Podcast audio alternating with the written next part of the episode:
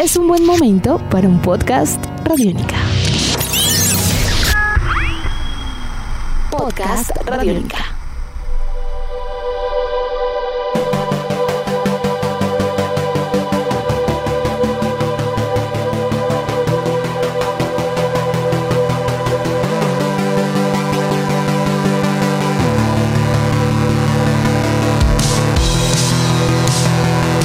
Amigos, bienvenidos a una nueva entrega de En Descarga Radiónica, el podcast, esta serie de podcasts en donde recorremos todos los temas que nos apasionan, nos encantan y que hacen parte de este universo geek. Yo soy Diego Bolaños Estrada, arroba Bolaños Estrada, y como siempre, hago parte de este espacio gracias a la gracia, a, al beneplácito, a la amabilidad.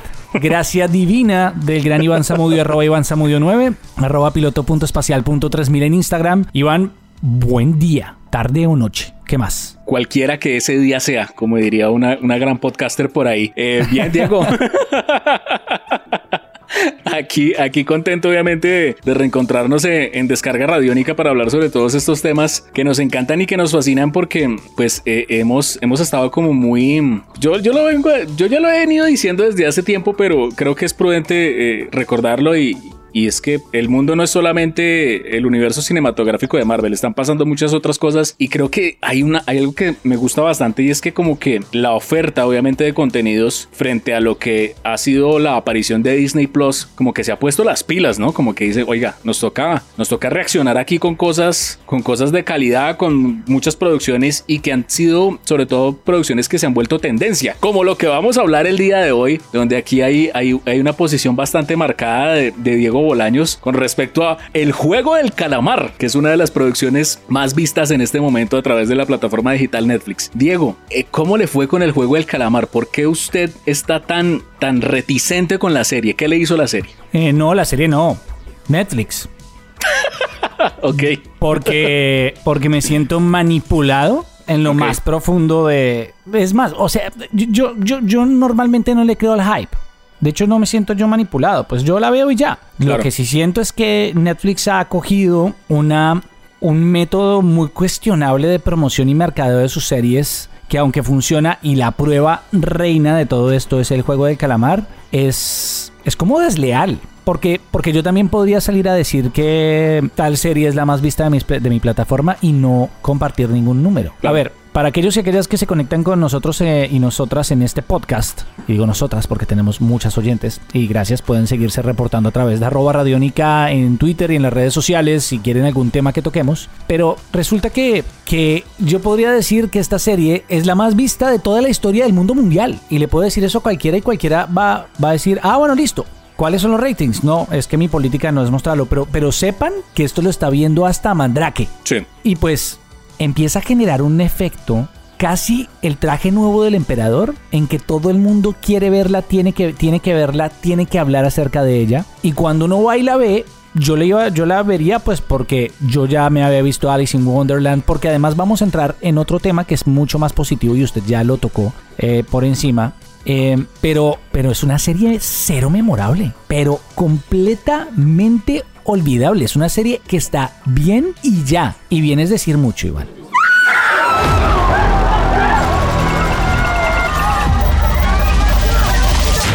Yo creo que el juego del calamar es una, es una serie eh, entretenida, hasta por momentos interesante cuando uno quiere meterle un subtexto que, que creo que es más forzado por las personas que la ven y la defienden que por la misma serie. La serie es interesante y ya. Para mí la premisa más allá de los ricos, los pobres, es un diálogo social profundo. La opresión policíaca. Sí, la opresión policíaca y las clases y ya, que va. Es una, es una serie que tiene como premisa un concepto de, de, Battle Royale, de Survival, que ya ha sido explorado en otras partes y que su, su gancho, su gancho, que también ya ha sido utilizado en otras partes, es utilizar los juegos tradicionales de la cultura coreana para esto, como ya lo hizo As the God's Will en Japón. Entonces, eh, es como Dark. Dark es una serie buena. No es una serie increíble porque todos estos asuntos temporales y de tiempo. ¿Qué es lo que tiene Dark? Un casting tremendo. Porque usted sí cree que son los actores en diferentes tiempos. Ya. Y un enredo que hace parte pues del principio básico. Pues si vas a decir que una cosa pasa en un tiempo y en otro tal. Esta serie, la construcción de personajes es muy pobre. Es muy pobre. No hay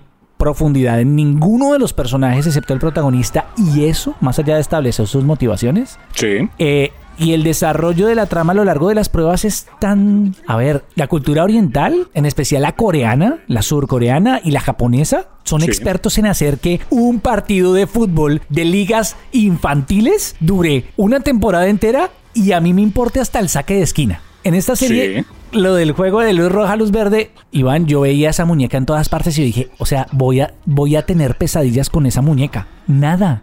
Ni siquiera tira rayos láser. Es que no pasa nada. No sé. Creo que, creo que te- termino mi punto porque esto es como una diatriba en contra del juego del calamar. Netflix nos ha metido los dedos a la boca, nadie ha mordido y se salió con la suya. Ok. Netflix ahora dice que es la serie más vista de la historia, gracias a nosotros, que es gracias a Netflix mismo. Y, a- y al día de hoy, Iván, todavía no lo sabemos.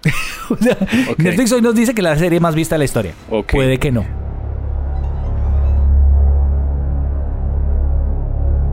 Sí, pues Y- fue, fue, fue, pasaron un reporte donde eh, decían, hace unas semanas dijeron que era la, serie sí. más vista de la historia de la, de la plataforma, pero es que eso es una, eh, yo concuerdo con usted porque es que eso es una cifra que, que vive rotando cada, cada semana.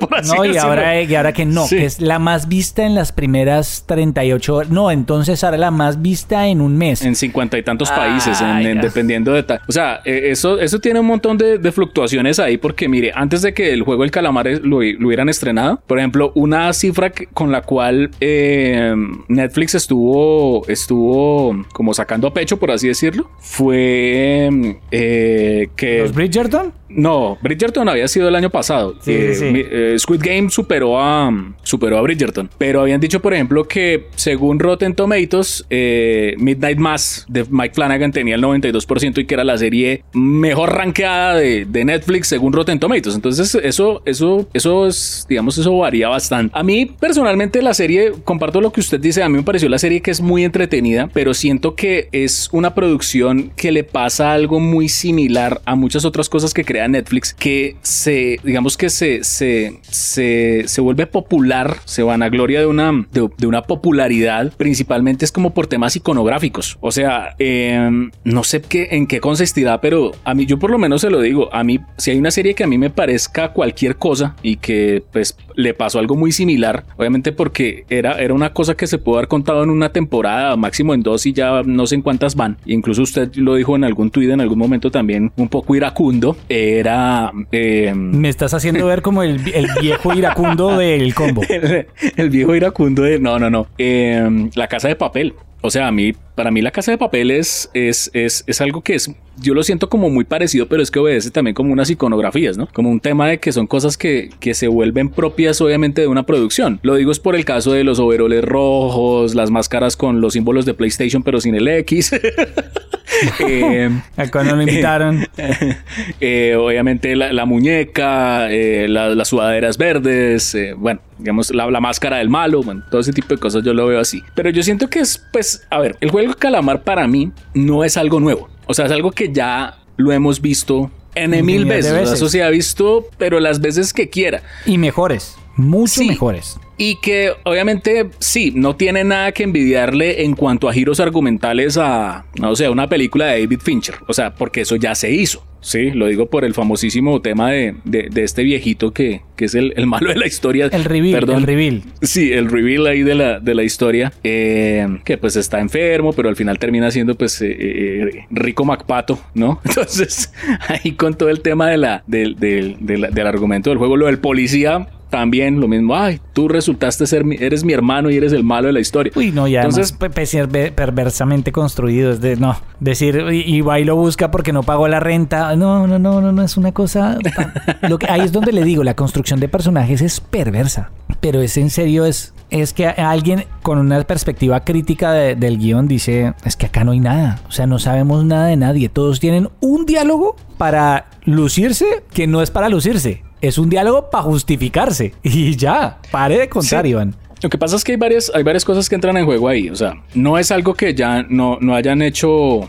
No se haya hecho ya. O sea, eso ya lo hizo David Fincher, ya lo hizo, lo han hecho muchos directores, pues que se, se conocen como. Incluso el propio James Wan con Saw, con el juego del Sí, miedo. sí, yo, Sí, yo, yo sea, pensé primero sí. en, en, en Saw. Sí, o sea, con, con Liv, Liv y, y- y James Wan ya lo habían hecho. Incluso eh, son cosas que ya, o sea, eso uno ya, ya, ya lo tiene, digamos, de- como antelación. Pero, por ejemplo, han habido muchas producciones, mire, sin ir muy lejos. Por ejemplo, mm, en el anime han habido un montón. Es Gantz, por ejemplo, es una serie que habla de exactamente lo mismo. Kaiji es una producción que habla exactamente lo mismo. Si nos vamos para los Estados Unidos, fácilmente podemos encontrar eh, el juego del miedo. Sí, Saw, toda la, la- la saga de James, de, eh, de James Wan. La Purga también viene siendo perfecto ejemplo de eso. Los Juegos del Hambre, igualito. O sea, no, no, no tiene nada raro. Pero pues si uno mira, pues el, el- el tema es que una película como Battle Royale japonesa, pues viene siendo obviamente el, el- como uno de los referentes más importantes de los survival movies. ¿sí? O De hecho, las- perdón por survival- meterme ahí en el asunto, no, no sé en Colombia cómo llegó. Es una película con la protagonista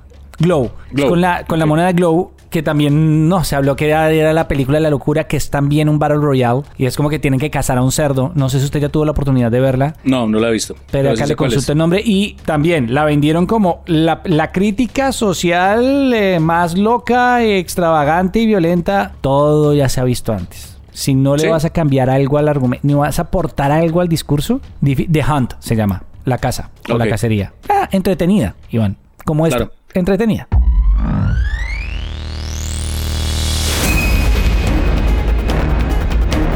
Claro, entonces fíjese que hemos mencionado un montón de cosas y es más, hay un tema ahí curioso y es que eh, esto es, digamos, esto es en en sí mismo como una especie de concepto, no podría decir todavía como un género, pero eso es como un concepto porque gracias al tema del Battle Royale, o sea, la película de Battle Royale y gracias obviamente a los juegos del hambre es que existe el género Battle Royale en los videojuegos, ¿no? O sea, es, eso viene de, un concepto propio desde el cine. Entonces, eh, pero así mismo, mira, hay películas como Escape Room, que es exactamente lo mismo. Puntos, estamos encerrados en un cuarto y toca sobrevivir. Eh, otras películas como por ejemplo Nerf con el hermano de James Franco. Eh, y pues Netflix pues eh, ya, ya ha presentado cosas que son iguales.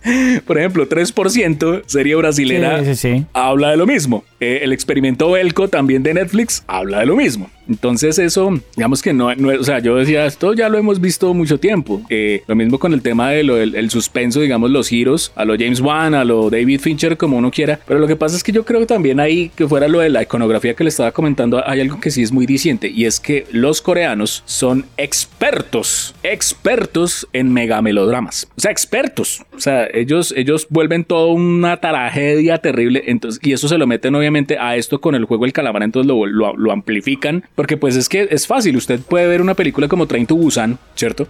Y uno sabe, es una película de zombies, pero al final le meten ese mega melodrama del, del papá y la niña. Y aquí también se lo meten en el juego del calamar porque eso es algo muy propio de los coreanos. Eh, pero pues lo mismo, si uno también, los coreanos también ya, ya habían hecho cosas como sin ir muy lejos, no sé, pensemos en, en películas y en producciones importantes como Old Boy, que Old Boy tiene un, uno de los, un giro brutal, pero pues ya Old Boy son es cosas un que ya se- peliculón. peli brutal, pero son, por ejemplo, hablando de giros, eso ya se había visto. Entonces, eh, eh, yo pienso que es como, es como una mezcla de cosas que ya hemos visto, pero pienso que lo hacen más pop, lo Sí, pop dentro pop. de lo pop. Es pop, Sí, es pop O sea, y el marranito, el con la plata y Sí. se está llenando la alcancía. O sea, eh, los trajes, sí, es, es pegarle a lo pop. No, y además yo. lo que usted decía de la iconografía son cosas muy fáciles de hacer. Es Sí. que ese es el punto. El punto es, Sí. ah, de- le está dando usted un disfraz de Halloween a todo el mundo que usted lo puede hacer sin gastar un céntimo.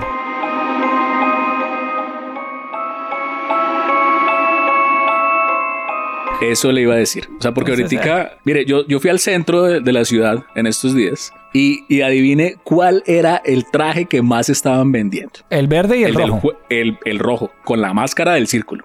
Ahí está, ahí está. Entonces eso, eso, eso obedece obviamente también a, a- a- al mercadeo que se le puede dar una producción también en una época del año, ¿no? Eh, es que todo, todo está pensado, Iván. Pero bueno, ya saliendo de, de- de lo malo y de la destrucción, que yo insisto, si les gustó el juego del calamar, felicitaciones. En serio los felicito. Porque si les gustó el juego del calamar, van a encontrar una maravilla increíble de series para conocer y explorar que, que está mucho mejor y que la van a pasar muy bien. A mí el aspecto positivo de todo este ejercicio, bueno, el negativo es lo que le digo, que esta, esta no me la juegan dos veces. Eh, es decir, yo ya no le ya no creo y no confío en, nada de lo que plantee Netflix de esta forma. Caso similar al, momento de, grabar este podcast. Eh, se estrena este fin de semana Duna en Estados Unidos y todo el hype se está, se está cayendo a pedazos. Habrá que verla para decir algo al respecto, pero el hype, todo el hype que se ha construido en que por fin, por fin, en Estados Unidos la crítica la está despedazando. Entonces, como que esta apuesta servirá una vez, bien, servirá dos veces, lo dudo seriamente, pero hay un aspecto muy positivo y usted lo alcanzó a tocar de, cierta forma y yo también tengo una explicación para él, y es que eh, la globalización la llegada de, una generación centennial a un momento en que ya son compradores, son consumidores y que tienen unas, unos, unas costumbres de, consumo que son mucho más globales, permite hacer un movimiento como este. Y súmele además la pandemia, porque en mi caso, Alice in Wonderland la vi cuando yo ya en pandemia no tenía nada más que ver.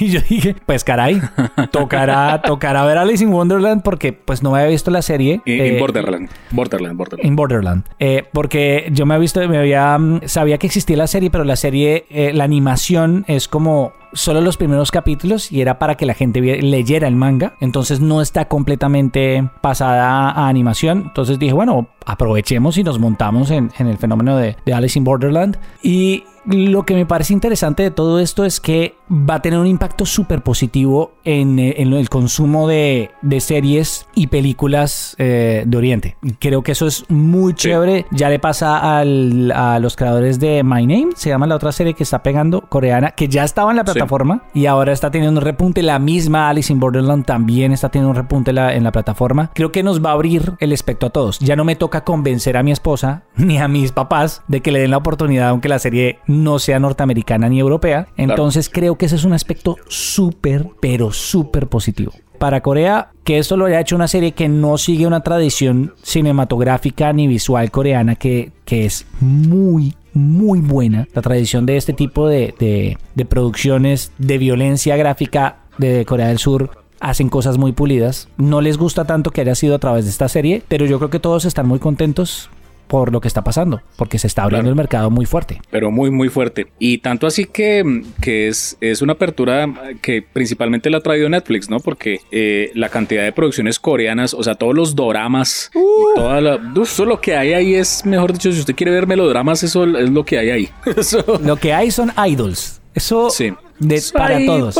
Y para, y, o sea, es como una buena manera, sobre todo, de conocer a, a, a Surcorea como una potencia creadora, obviamente, en cuanto al campo audiovisual. Yo sé, yo sé que hablé mucho, Iván, yo sé que hablé mucho, pero tenía mucho que decir. Usted me dio la oportunidad, me salían letreros. Pero si ustedes quieren compartir con nosotros sus opiniones, recuerden que nos pueden escribir a través de arroba radiónica en Twitter, arroba volanos y estrada, arroba Iván Samudio 9 en Twitter, en Instagram piloto.espacial.3000 y nos escuchamos en una próxima oportunidad. Recuerden que tenemos una gran oferta de podcast como, Iván. Como por ejemplo La Vuelta al Mundo en Canciones, podcast de Rock and Roll Radio y todos esos contenidos que ustedes pueden escuchar todos los martes en nuestro martes de podcast a través de www.radionica.rocks y también a través de nuestra app Radionica.